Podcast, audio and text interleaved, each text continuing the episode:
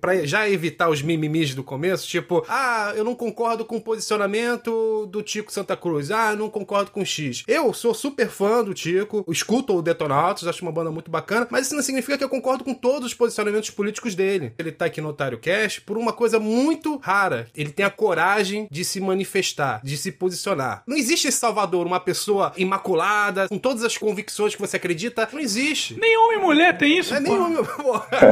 Então isso é bom pra explicar os haters que vão vir com muita sede. Ah, manda o hater tomar no cu. Manda, manda tomar no cu. Oh! Que legal!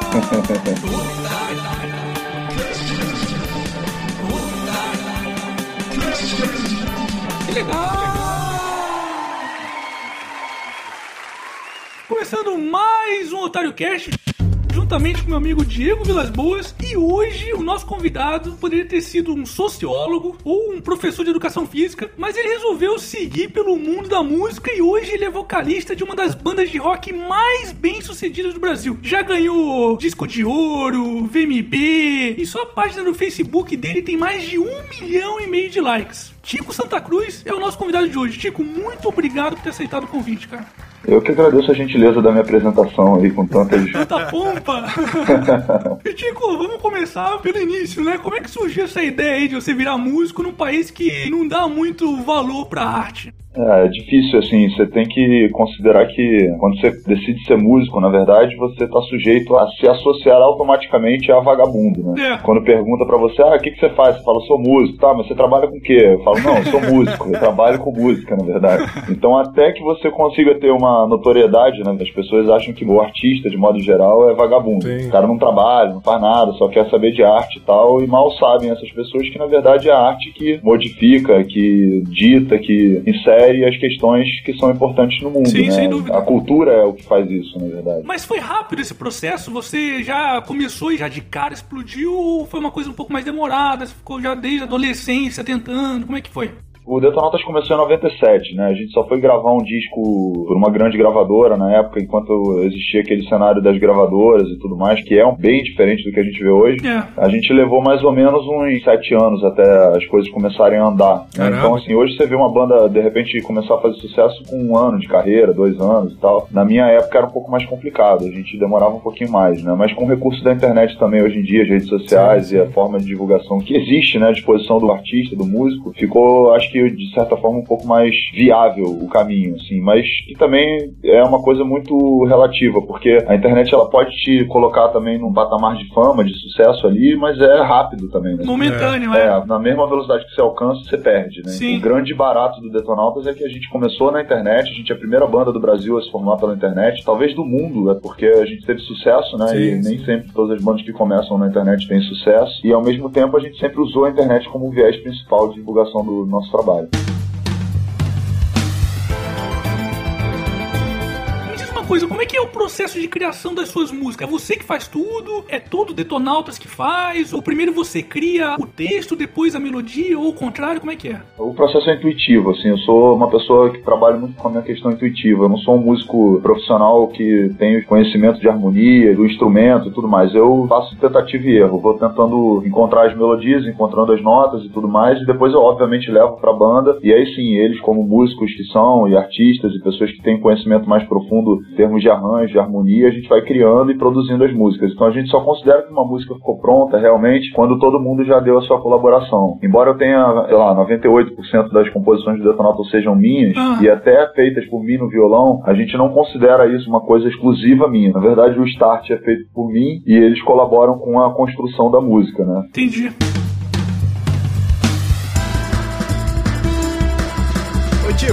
A história mais absurda que você já viveu em uma turnê? Tipo, alguma fã saindo do armário pra agarrar banda, pancadaria? Qual foi a história mais absurda que já aconteceu numa dessas turnês? Tem muita lenda, né? Tipo, fã saindo de dentro do armário, debaixo da cama. Isso nunca aconteceu, não, comigo, assim. Porque, na real, vai também de como cada artista conduz nesse aspecto, né? Sim, Eu sim. nunca vi, nunca aconteceu de chegar num hotel e ter esse tipo de coisa. Agora, por exemplo, ontem aconteceu uma coisa engraçada, assim. Eu fui fazer um show em Manaus, Hum. aí uma menina pediu pra eu tirar a camisa camisa e tal. Eu cheguei e falei pra ela que eu só ia tirar a camisa se ela tirasse a camisa, obviamente, porque eu sabia que ela não ia tirar a camisa. E aí veio uma louca lá do meio da, da plateia com os peitos de fora, sacou? E subiu no palco.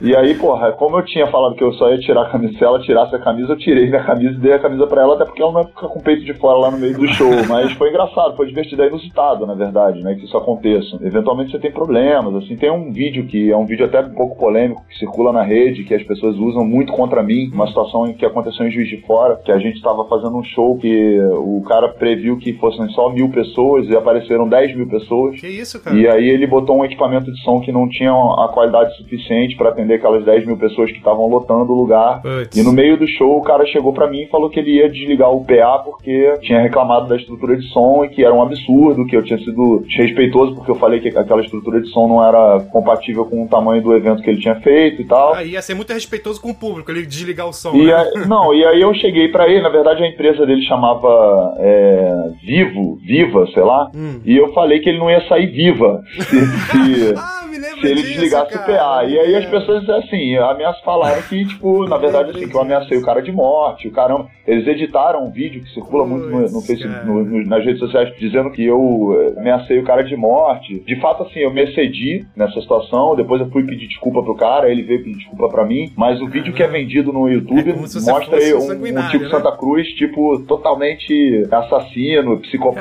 Caramba. que vai matar o técnico de som. A polêmica é que fica, né? É. É, exatamente, porque na verdade a edição é tudo nessa vida, né, velho? Ah, é? Essa situação beirou realmente uma situação preocupante, porque se ele desligasse o som, a gente ia ter um tumulto gigantesco com 10 mil pessoas. Caramba. Né? Então aí você controlar uma pessoa e controlar 10 mil É é, é uma diferença grande. O que não justifica a minha grosseria, obviamente, naquele momento. Mas eu tava num momento de pressão e fui grosseiro com ele, depois eu pedi desculpas publicamente, foi encerrado esse assunto. Mas é uma coisa que, por exemplo, hoje em dia nas redes sociais, quando as pessoas não têm muito o que falar contra mim, elas usam esse tipo de situação pra tentar me atingir, né? E aí eu tenho que Sim. ficar eventualmente explicando. Agora sim, isso faz parte também do meu trabalho e eu tô acostumado também a lidar com isso.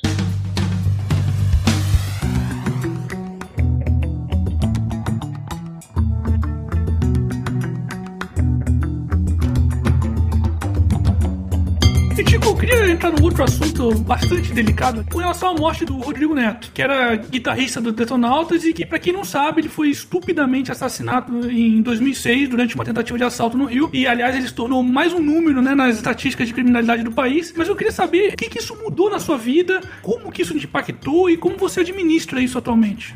Assim, a, a violência que a gente vive no dia a dia, todos nós estamos expostos a, a qualquer situação com relação a, a esse tipo de acontecimento. Assim, quando te pega de surpresa, né? Como foi o caso do Rodrigo, que tinha feito um show no dia anterior, no festival Hum. em Brasília, a gente estava super feliz e você acorda com uma notícia dessa, quer dizer, o mundo. o mundo Perde o chão, né? Perde o chão, exatamente. O Fábio Brasil, que é o baterista do Detonatos, diz que ali a gente se tornou adulto. É, imagina. Porque aquela dor foi uma dor muito profunda, muito intensa, faz com que a gente tenha que lidar com sentimentos muito difíceis de administrar. Sim. No meu caso, eu sempre fui uma pessoa que tive a minha atuação ligada às questões políticas do Brasil. Desde a escola, na faculdade, no início do Detonautas e tudo mais, eu sempre tive um discurso crítico com relação às questões políticas. Quando aconteceu isso, potencializou Sim, sim. a minha raiva, a minha revolta, a minha indignação e tudo mais. Só que eu fiz uma observação que talvez tenha sido um pouco diferente da maioria das pessoas. Quem assassinou o meu amigo foi um menor de idade. Caramba. Óbvio, fiquei com raiva, fiquei com todos aqueles sentimentos de vingança, todas aquelas coisas que as pessoas sentem quando são atingidas ou mesmo quando vem alguém ser atingido.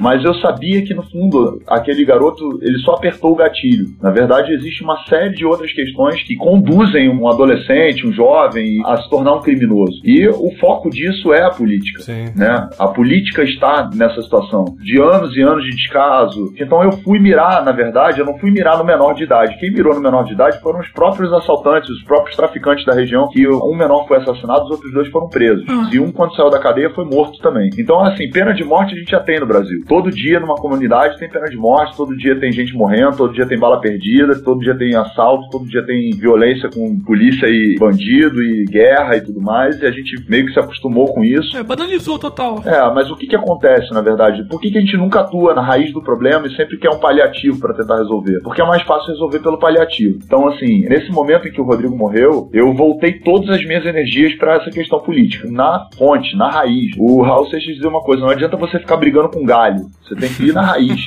então, tipo, eu comecei a atuar dentro de, de universidades, de escolas, de presídios, de carceragens, de lugares onde tem menores infratores e tentar entender como é que funciona esse sistema para poder, de alguma maneira, na medida do que eu pudesse ajustar e ajudar, eu colaborar com isso, entendeu? O que, que dá para fazer então para tentar melhorar essa situação? Bom, a gente primeiro tem que pensar que é o seguinte: a gente não tem nenhuma solução imediata para um problema que é um problema secular. Sim. Então, o que a gente pode fazer é reduzir danos. Eu acho que a política de redução de danos é uma política que atende muito mais às expectativas do que necessariamente você ficar pensando no que, que é a solução. Hum. Né? A política de redução de danos ela é a seguinte: tipo, quando eu vou numa carceragem, por exemplo, que tem 10 menores infratores, eu consigo dialogar com um que de repente vai sair dali Ah, e que vai pensar que de repente o crime não vale a pena, que ele pode tentar arrumar um jeito de estudar, de, de trabalhar, de sair da vida do crime e tudo mais. Um você já salvou. Se você tirou um, você pode tirar dois. Se você pode tirar dois, você pode tirar três. Tirar os dez você não vai tirar, porque existem uma série de questões que estão envolvidas dentro de uma escolha de uma pessoa quando ela opta pelo crime. Se você for pensar que dentro de uma comunidade carente, o índice de criminalidade em relação à pobreza, porque tem muita gente que fala, ah, mas então todo pobre devia ser bandido. Não, de forma alguma. A maioria das pessoas são honestas dentro de uma comunidade carente. sim. Sim, sim. Né? É uma minoria que vai se aliar ao tráfico, que vai se aliar ao crime organizado ou que vai mesmo cometer crimes. Mas essa minoria é exatamente as pessoas que causam estrago. Então, tipo, a gente tem que atuar visando uma maneira de poder diminuir esses impactos dessa minoria. Então, como é que se diminui esses impactos dessa minoria? Ah. Se diminui da seguinte maneira: quando você olha para uma comunidade, o que, que você vê dentro da comunidade? Você vê o Estado lá presente com educação, com escola, com atendimento de saúde digno, com condições viáveis da pessoa se desenvolver, se. Saneamento básico. Saneamento básico, vida, uma vida básica, Sim. pra gente poder dar valores. Parece que o Estado está escondendo que ele não pode tomar conta, né? É, e aí o que acontece? Quem toma conta, na verdade, quando o Estado está ausente, é um Estado paralelo. Exatamente. Você tem a milícia, você tem o tráfico, que são os caras que tomam conta daquelas comunidades. Por exemplo, um garoto que tem 13 anos, você imagina, eu tenho um filho de 14 anos, eu tô dentro de casa, tenho um, um cuidado grande com meu filho, tem pessoas que cuidam dele, a mãe dele é uma pessoa que tá sempre buscando para que ele possa estudar, para que ele vá pra escola, para que ele vá pro curso, que ele tenha recursos para poder se desenvolver e tudo mais. E já é difícil pra cacete de você educar um moleque de 14 anos.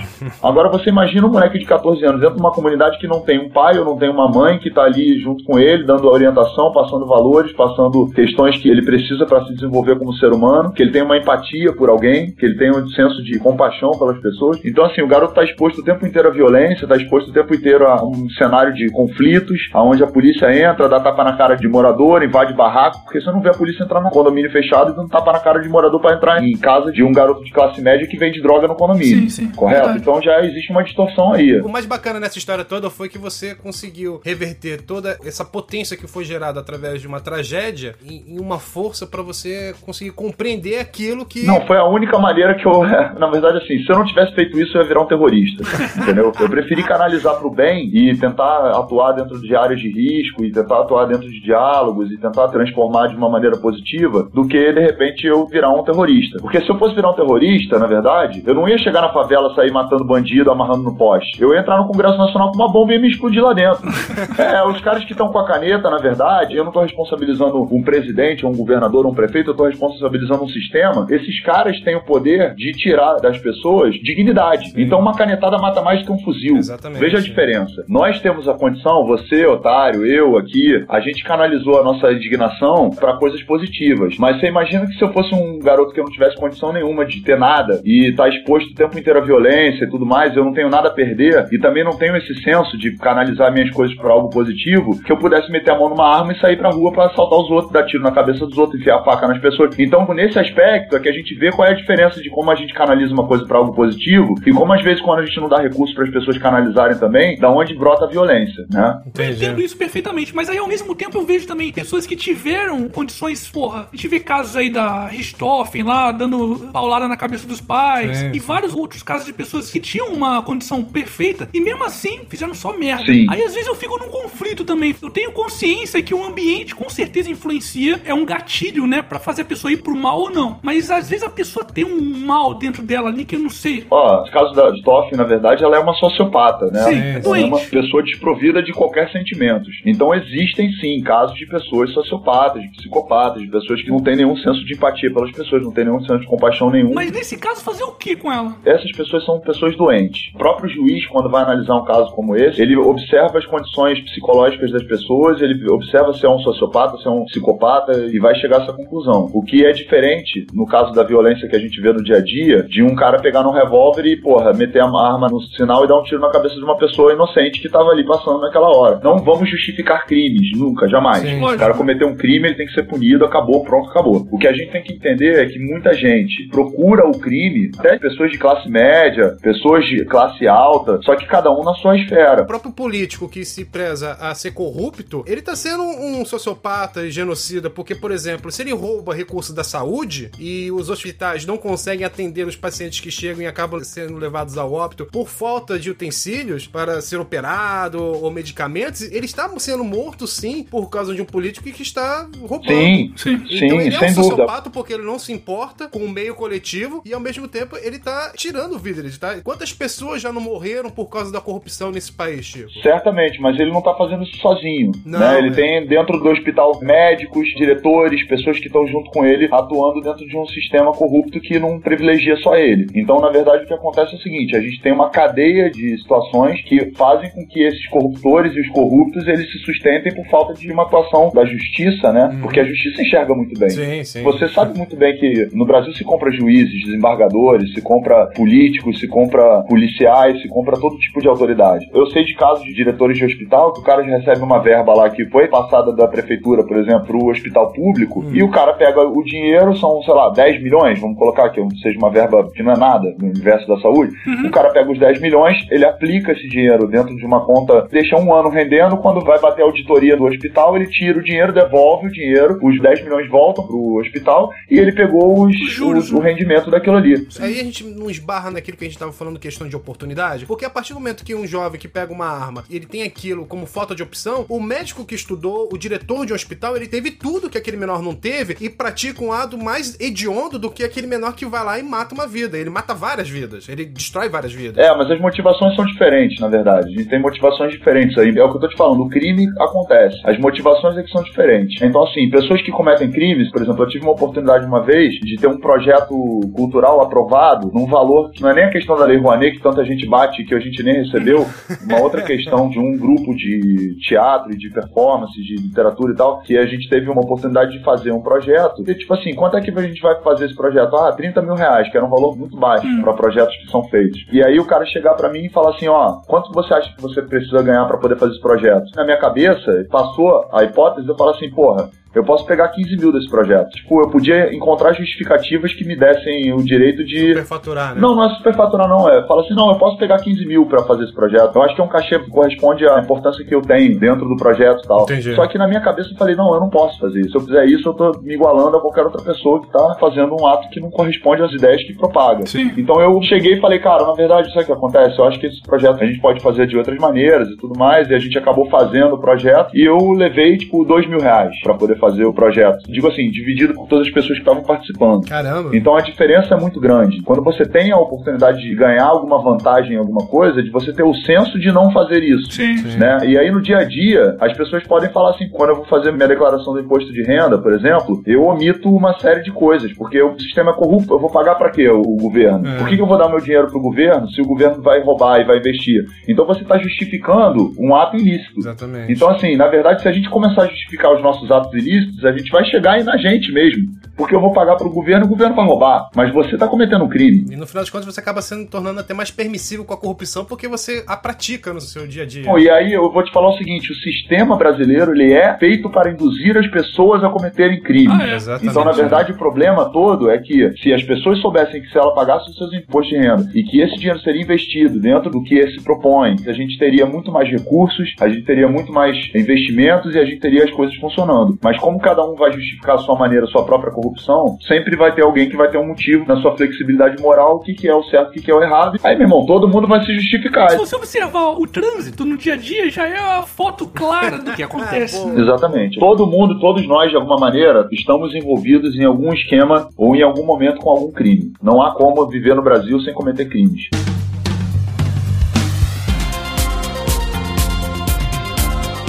Tico, não é um insulto ao nosso racional termos de recorrer a músicas das décadas de 70 e 80, com raras exceções, e você é uma das raras exceções, para externarmos as nossas insatisfações quanto ao cenário político contemporâneo? O artista pode se dar ao luxo de ser insensível quanto às questões sociais? Pode deixar de ser cidadão? É, esse é um debate que alguns artistas nem gostam de entrar nessa pauta, né? Na verdade, eles acham que por serem artistas, que eles estão levando um sorriso para as pessoas e, e o bem-estar momentâneo, que isso já seja o suficiente para poder colaborar com a vida daquelas pessoas. Porque quando ele está fazendo show, ele está ali tirando as pessoas do sofrimento e tudo mais. E eu já ouvi um monte de blá blá blá com relação a isso, de gente que poderia estar tá usando a sua voz pública, que atinge milhares de pessoas, para poder fazer alguma coisa de positivo. Sim, e aí, de sim, positivo sim, que eu digo não é ditar uma verdade do que é o certo e o que é errado, não. É de pelo menos pleitear é, um debate a respeito de temas que são importantes, né? Mas eu acho que assim, na verdade o artista brasileiro hoje, ele não tem muito essa preocupação. E aí não é só o artista não, eu acho que a sociedade está cada vez mais individualizada. As pessoas estão cada vez mais preocupadas só com elas mesmas e que se dane o resto. Então assim, quando você vê um artista que não quer se posicionar, você pode ter certeza que ele tem medo de se posicionar e perder um espaço numa rádio, Ah, é. sem perdeu o espaço numa TV, no jornal, ele perdeu o espaço dentro de uma feira agropecuária que é bancada por, por alguma autoridade. Sim, então, um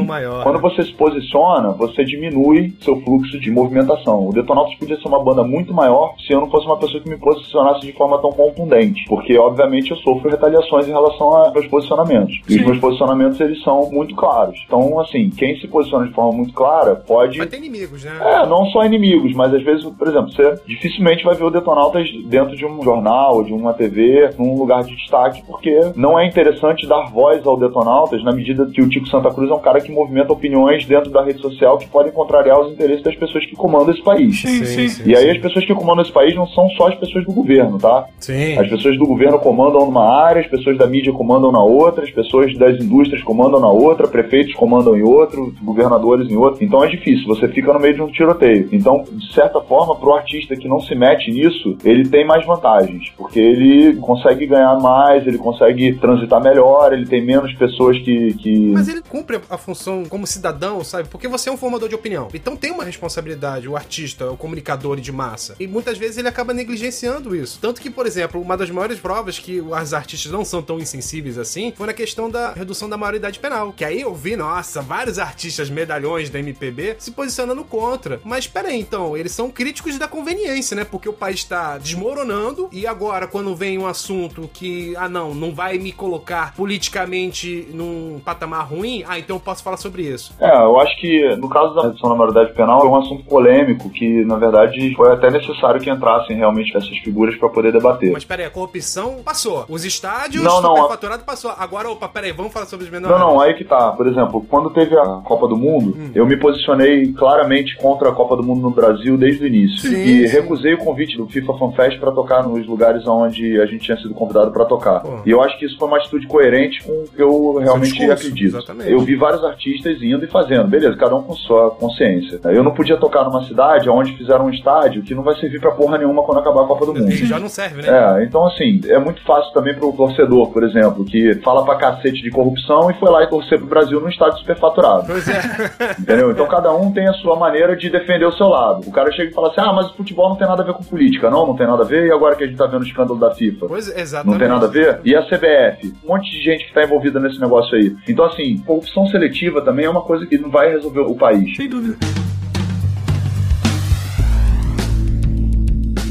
Tico, eu queria falar sobre um outro assunto aqui que é bastante delicado, mas acho que seria útil pra muita gente, que é com relação à parte de drogas, que onde obviamente eu incluo álcool nisso. Aham. Eu sei que você já falou várias vezes que tá limpo, né? Como é que tá sendo esse processo aí de purificação, né? Eu, eu tô passando por um momento muito feliz, assim, na verdade, da minha vida em relação à à minha saúde, à minha consciência, das coisas que eu tenho feito e tudo mais, assim. Eu não sou um cara que vou ficar aqui catequizando ninguém, nem ficar falando, enfim, fazendo panfletagem a respeito de. Já tem um santo no nome, né? Tico Santa Cruz já tem no nome artístico. É, eu entendi, eu entendi, na verdade, que eu tava exagerando. Ah. E que os exageros, eles são importantes pra você saber o seu limite. Sim. Desde que você consiga, quando você chegar no seu limite, você Consiga voltar, né? Porque... É. Mas quando foi que você pegou e falou, porra, chega, não dá mais, se eu continuar assim vai dar merda. Cara, no ano passado eu tive uma agenda de shows muito grande. E assim, o álcool pra mim ele sempre esteve associado apenas aos shows. Eu nunca usei álcool na minha casa, eu não uso álcool tipo, no meu dia a dia. Você começou a beber com quantos anos? Por incrível que pareça, eu comecei a beber com 27 anos. É, mesmo? porra! É, porque na verdade eu comecei fumando maconha cedo. Eu fumei maconha com 13, 14 anos. Caramba, geralmente é a bebida, né? Que ia ser. É, mas eu não gostava porque, na verdade, assim, eu gostava de acampar e eu ficava meio bolado com os caras que bebiam, porque a galera que fumava maconha ficava de boa, dormia, tava tranquilo, não dava confusão, não dava alteração, e a galera que bebia Sim, vomitava na barraca toda, criava confusão dentro do camping. Então eu achava aquilo ali, tipo assim, se é pra ficar desse jeito, eu prefiro ficar chapado de maconha, que pra mim é melhor do que ficar fazendo merda por aí,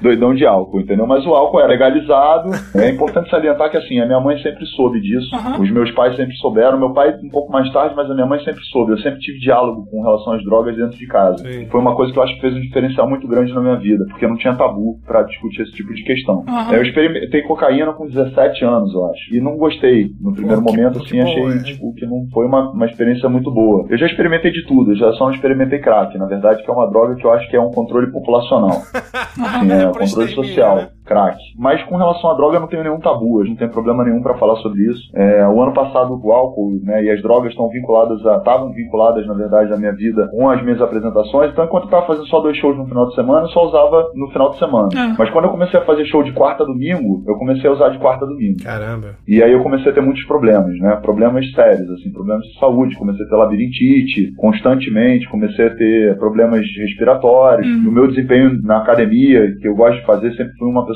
ativa de fazer esportes, de fazer. Eu pego onda, gosto de fazer musculação, gosto de correr, faço lutas e tudo mais. Eu gosto de ser ativo. Eu comecei a não ir mais nas minhas aulas, comecei a não acordar mais cedo para poder pegar onda, comecei a ter uma vida Acabou afetando todo o seu ciclo, né? é, e naturalmente começou a afetar também a minha vida familiar, a minha vida com meus amigos e tudo mais. Sem dúvida. E isso chegou no auge ali no final do ano, que eu fui fazer um show no Réveillon de Copacabana, que era um sonho da minha vida, tocar no Réveillon de Copacabana e tudo mais. Fiz o show e depois do show, tipo, eu tive uma amnésia completa, eu quase entrei em coma alcoólico. Putz. Ou entrei, né, eu só não entrei porque tinha uma médica dentro da van onde eu tava indo pra casa, que ela conseguiu, tipo, meio que dar uma resgatada ali, eu já tava desmaiando já. Caralho. E eu achei que aquilo ali foi muito pesado, na verdade, porque eu tava com a minha família, com os meus filhos, eles nunca tinham me visto dessa forma. Caramba. Eu falei, não, cara, tem alguma coisa errada, eu perdi o timing, entendeu? Tipo, Sim. nunca usei dentro de casa, nunca deixei os meus filhos me verem fora do estado normal. Uhum. Tudo bem que ali era Réveillon, tudo bem que as pessoas estão acostumadas aí no dia a dia a encher a cara na frente dos filhos, beber cerveja, ficar doidão, fazer merda aí o caralho, mas eu nunca fiz isso e, tipo, quando eu percebi que eu tava passando desse limite, eu resolvi parar. E foi a melhor coisa que eu fiz, assim, porque na verdade quando eu parei, eu estipulei um prazo de três meses pra me desintoxicar e eu percebi que Aham. esses três meses eu tinha me sentido melhor, embora tenha passado por uma fase difícil no início. E aí depois eu estendi por mais um tempo e agora já tem quase oito meses que eu tô limpo e minhas performances nos shows melhoraram bastante, eu nunca mais tive problema na garganta. Parabéns, parabéns parabéns mesmo. Nunca tive mais tive problemas de labirintite, eu tenho uma vida tranquila, tô mais calmo, tô mais tranquilo também com relação às pessoas que estão próximas de mim. Aham. Então eu acho que é uma opção de vida. Eu não tô dizendo que seja pra sempre, que eu nunca mais vou usar, nunca mais vou beber, nunca mais vou fazer uso de qualquer droga e tudo mais, mas eu acho que por uma questão de consciência, responsabilidade e equilíbrio, eu vivendo essa fase nesse momento não me passa pela cabeça vontade nenhuma de voltar a fazer uso. entendeu? Eu acho do caralho você falar isso daí, porque eu, por exemplo, se eu for falar isso daqui pro público, você tem uma ideia, eu nunca bebi, eu nunca tomei um porre na minha vida. Não sei o que, que é isso. Eu não gosto de cerveja, eu acho o gosto horrível. Ah, é legal também. É otário, Só não pode ser sempre, né?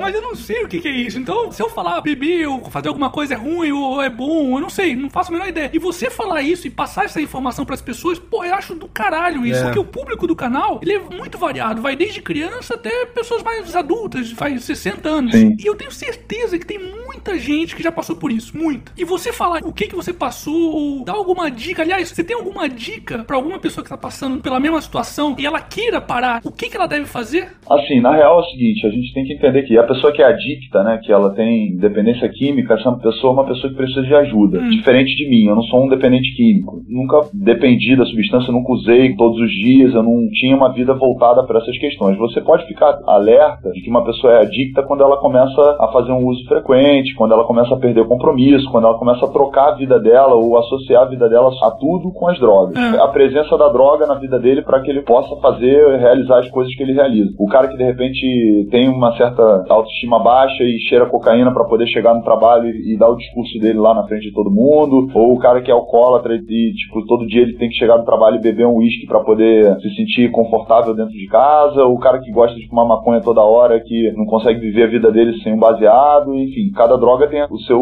potencial de destruição, umas mais, outras menos, mas todas elas de alguma maneira podem, com excesso, qualquer coisa em excesso faz mal, né? Se você se entupir de sal, você vai ter um problema, se você se entupir de gordura, você vai ter um problema. Enfim, eu acho que primeiro é a pessoa identificar se ela é uma pessoa doente, né, dependente químico, ou se ela é uma pessoa que faz uso consciente, é, recreativo. recreativo. É. É, no caso da pessoa que, tá, que faz uso recreativo e que quer parar e ela percebe que dá para fazer esse movimento por conta dela, é, acho que é força de vontade mesmo, é mudança de hábitos, né? Quer dizer, é criar novos hábitos para a vida e ser determinada para conseguir sair desse condicionamento. No caso de uma pessoa dependente química, não, a pessoa precisa de ajuda. Aí precisa procurar um psicólogo, então um grupo de apoio. Existem vários grupos de apoio que salvam muitas vidas. Existem pessoas que procuram a igreja, né? Tem, a igreja tem essa função, sim. Muitas pessoas são recuperadas na igreja e tudo mais. E aí eu acho que é uma questão de cuidado. Eu acho que o importante, na verdade, com quem está atento, pro pai, com o filho, com a família que tem algum dependente ou alguma pessoa que está fazendo uso, é ter o diálogo. Sim, sim. Eu acho que o diálogo é fundamental. Quando as pessoas não se sentem seguras para poder falar do problema, para poder falar que está passando por uma dificuldade ou tudo mais, elas tendem a se afundar mais ainda. Sim, né? Então, assim, eu não vou dizer que não era legal. Era legal pra caralho, me diverti é, muito. Entendeu? Porra, me diverti pra cacete várias vezes, tomei vários porres, cheirei pra caralho, bebi pra caralho, fiz um monte de coisa. Ótimo. Agora, é aquele negócio também, tipo, você tem que ter consciência do que o quanto isso faz mal, né? E de quanto isso pode te afetar. Se você não tiver essa consciência, fudeu, porque aí você vai se enterrar e não vai ver. Você perde controle. Entendeu? Sim. Então é difícil, cara. É um tema polêmico, é um tema tabu, Sim. ninguém vai levar pro outro lado, vai dar, ah, porque você sustentou o tráfico e não sei o que, aquela coisa toda. E só para concluir com relação a isso, eu acho que esse é um tema também que deveria estar sendo debatido, porque assim, na medida em que é proibido, o dinheiro que circula é muito alto. E ninguém Sim. vai deixar de usar droga porque é proibido. Você é a favor da legalização das drogas? Eu sou a favor da regulamentação. Eu acho que a gente tem que falar em uma linguagem que fique mais clara para as pessoas, porque quando a gente fala de legalização, parece que a gente está deixando que todo mundo possa usar droga de qualquer jeito. Ah. Regulamentação é você criar regras e normas e leis para utilização e venda. Então, tipo assim, ah. hoje, se você for perguntar, ah, você acha que você é a favor da liberação das drogas? As drogas estão liberadas hoje. Então existe uma distorção muito grande. Ah, porque se legalizar, o piloto de avião vai fumar maconha e vai dirigir. Amigo, se ele quiser é, fumar maconha e dirigir e pilotar, ele vai fazer isso hoje. Exatamente. Entendeu? Então, sim, assim, sim, se sim. você regulamenta, você cria normas. Por exemplo, se eu aqui, entre nós aqui só, que estamos aqui conversando sobre isso, se eu sugerir que os políticos tenham que fazer de três em três meses exames toxicológicos, quantos deles vão estar limpos? Quantos deles que estão lá botando a mão no peito e falando um monte de coisa e blá blá blá, isso e aquilo? Então, beleza, meu camarada. Eu já fui na Assembleia Legislativa do Rio e desafiei os políticos a fazerem um exame toxicológico. Pergunta se alguém aceitou. Puta que pariu, isso, isso Não, eu fui lá, cara. Eu fui na ah, Assembleia foi, Legislativa do Rio. Uma sugestão, não, você foi. Não, não, eu fui. Isso, eu fui cara? na Assembleia Legislativa do Rio de Janeiro. Ah. Eu falei, vocês querem debater segurança pública? Então eu quero que vocês debatam segurança pública mostrando o exame toxicológico de vocês. Porque se vocês estão debatendo segurança pública usando cocaína e maconha, então vocês não têm moral nenhuma para debater segurança pública. Ah, é, sem dúvida. É, não, pô, sensacional. Muito sensacional. Bom. Entendeu? Pergunta se alguém se propôs a fazer um. Neguinho, tipo, me ignorou.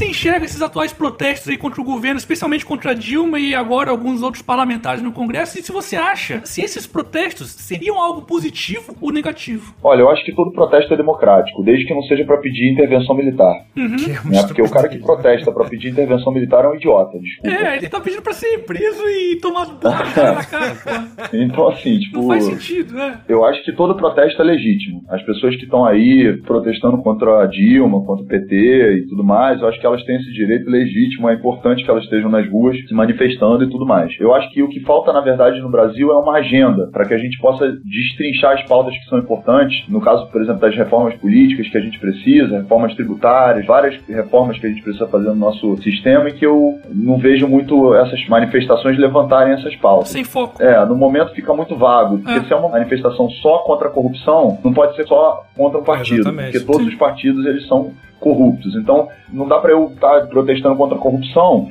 com um deputado da oposição que é corrupto junto comigo no mesmo lugar. Sim, sim. sim. É, o Tica é interessante isso que você falou, porque eu fui no protesto, né? E sabe qual foi a parte mais interessante de se notar no protesto? Eu vi assim, nossa, tinham muitas pessoas, tinha mais de um milhão de pessoas. Pô, legal, bonito, né? Pô, um protesto de um milhão de pessoas protestando contra a corrupção. Não, protestando contra a Dilma. Não somente. Eu comecei a notar que no protesto tinham pequenos grupos de pessoas que estavam protestando contra o racismo, contra a homofobia, contra o ProUni, contra a renovação do ProUni que não conseguiram. Então eu comecei a captar que, na verdade, aquela massa tá mais dividida do que qualquer outra coisa junta. Sim, dúvida. Tinha alas, né? Tinha Exatamente. Então, na verdade, é um protesto? Não, não é um protesto. Enquanto o brasileiro continuar sendo individualista até no protesto, que é para pedir pra uma coletividade, na verdade acaba não sendo verdadeiro, porque todo mundo tava ali pelo que lhe era próximo. Então tinha aquela massa bonita, nossa, um milhão de pessoas protestando? Não, não havia um milhão de pessoas protestando. Haviam pessoas individuais protestando pelo que lhe era favorável, mas não por um Brasil melhor, por todos. Eu acho que isso é uma das piores coisas que o brasileiro tem e que se não mudar na raiz, eu acho que o Brasil não vai mudar nunca, né?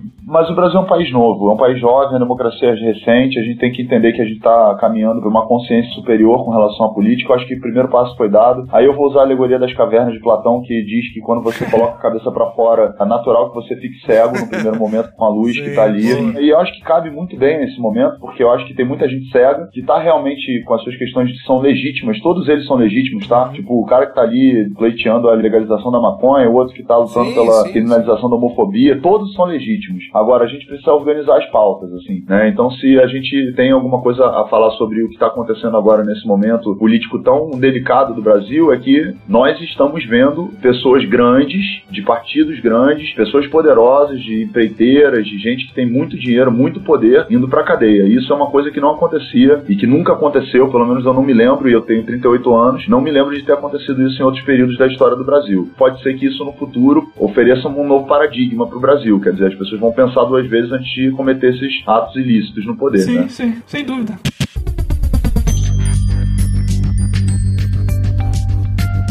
Pô, Tico, foi um papo sensacional. A gente tá chegando aqui no final. Acho que o nosso papo foi muito esclarecedor foi, em vários pô, aspectos. Foi sensacional. Eu achei do caralho mesmo. Não tô de sacanagem, não. Foi, deu pra abordar bastante coisa, desde política. É. Foi basicamente sexo, drogas e rock and roll.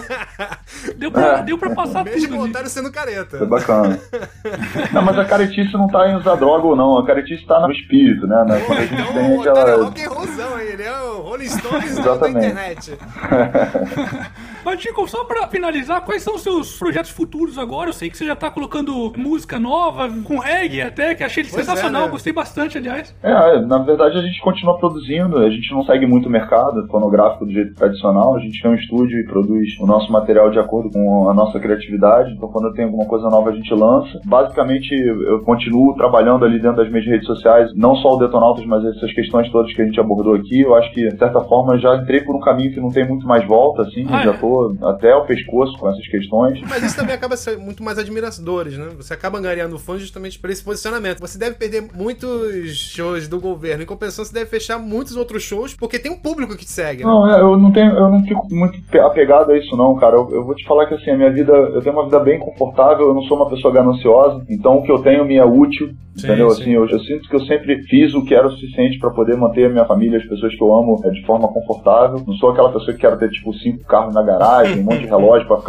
tirando foto e botando no Instagram, enfim. Eu não sou uma pessoa ligada a essas questões, embora, obviamente, eu queira sempre ter, desfrutar de algum conforto, poder viajar, poder conhecer outros lugares do mundo. Não é uma coisa que me seduz, entendeu? Sim. Então, o que eu faço hoje é uma coisa que está dentro do que eu sonhei, sabe? Eu acho que eu posso dizer que eu sou uma pessoa privilegiada. E, e nessa medida em que eu sou uma pessoa privilegiada, eu vou repetir uma frase de um atleta que eu respeito muito, ah. que é o Flávio Campos, que é um cara que fez yoga comigo muito tempo e durante esse período a gente ficou muito amigo. E uma vez ele falou uma frase para mim que repercutiu na minha vida, assim, o poder, né, de uma palavra que é tão importante. Ele falou: as nossas responsabilidades são do tamanho dos nossos privilégios. É verdade. Então, se a gente tem privilégios de poder desfrutar de uma escola particular para os nossos filhos, de ter um plano de saúde que atenda às nossas necessidades no momento que a gente precisa, de poder ter um carro, ou, ou poder viajar, ou poder ter dinheiro para comprar alguma coisa para as pessoas que a gente precisa, então a gente tem mais responsabilidades ainda com, com quem não tem, né? Então, se eu sou uma parte de uma minoria privilegiada, eu tenho que lutar para que outras pessoas também tenham direito a ir acesso, se não como eu tenho, pelo menos de uma forma melhor do que é oferecido atualmente. Sensacional, muito Seu bom. livro, eu sei que você tem os, os seus livros, né? Isso, lancei o, o terceiro livro, Pólvora. Quem quiser conhecer os, os livros, editorabelasletras.com.br, né? Que é a minha editora. Eu vou colocar tudo na descrição do vídeo. Isso. É. Isso. E, enfim, eu, eu pretendo escrever talvez uma coisa sobre essa questão das drogas aí do Diário de Desintoxicação, falando um pouco das minhas experiências com relação a isso, desde a minha infância até hoje. Bacana. Eu acho que é uma coisa que pode não colaborar no sentido de autoajuda, mas no sentido de ilustrar um outro universo a respeito disso. Talvez seja o meu próximo projeto como escritor legal. e, enfim. Primeira mão, primeira mão, primeira mão, tio. É, em primeira mão. caramba, que bom. E, e é isso, assim, cara. Eu vou continuar aí na minha batalha, sacou? Tipo, espero poder colaborar com o meu país de alguma maneira e que eu acho que é o dever de todo cidadão. Sensacional, muito bom, cara. Bacana, Valeu mesmo. Bacana. Diego, suas considerações finais. Bem, pô, tô muito feliz aí de ter conseguido unir esses dois caras que eu sou muito fã, que é o Otário e o Tico. Acho que, pô, foi muito proveitoso. Peço que todos que escutarem o programa dispam-se de seus preconceitos ideológicos, sabe? E debatam a ideia nua e crua. Sem, ah, não gosto do Otário, ah, não gosto do Tico. Não. O que, que o Tico tá falando? O que, que o Otário tá falando, sabe? Essa é a parte mais importante. Bem, agora, quanto aos meus projetos, é, me sigam no Twitter, DVBO Oficial, siglas de Diego Vilas Boas Oficial. Acesse meu canal do YouTube, Casal Comercial, que quem não conheceu, conheça. Eu te- tentarei postar cada vez mais vídeos, que sou eu e minha digníssima, criticando o cenário político brasileiro. o- criticando o cenário. A política afetando minha, minha cabeça. Não tem nada de política. Tem quantas propagandas. A gente brinca com as propagandas. A gente, sou eu e minha namorada conversando a respeito das propagandas, se divertindo. Do atual cenário publicitário brasileiro, que é muito engraçado. Então, por favor, acesse lá, Casal Comercial. E só isso. Beleza, Tico, mais uma vez, muito obrigado mesmo. Foi sensacional a nossa conversa Foi, aqui. Eu que agradeço aí. Então é isso aí, pessoal. Você acabou de ouvir